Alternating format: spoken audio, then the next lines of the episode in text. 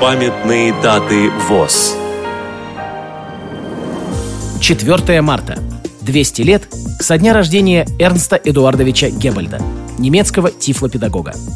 5 марта.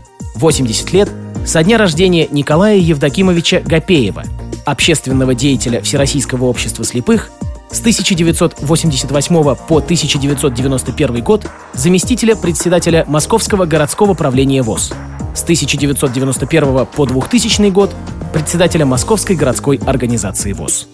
6 марта. 85 лет со дня рождения Валентина Дмитриевича Кондратьева, педагога, музыканта, композитора, заслуженного учителя школы РСФСР. 10 марта. 115 лет со дня рождения Натальи Александровны Ильяшевой, драматурга и прозаика, члена Союза писателей СССР. Программа подготовлена при содействии Российской государственной библиотеки для слепых –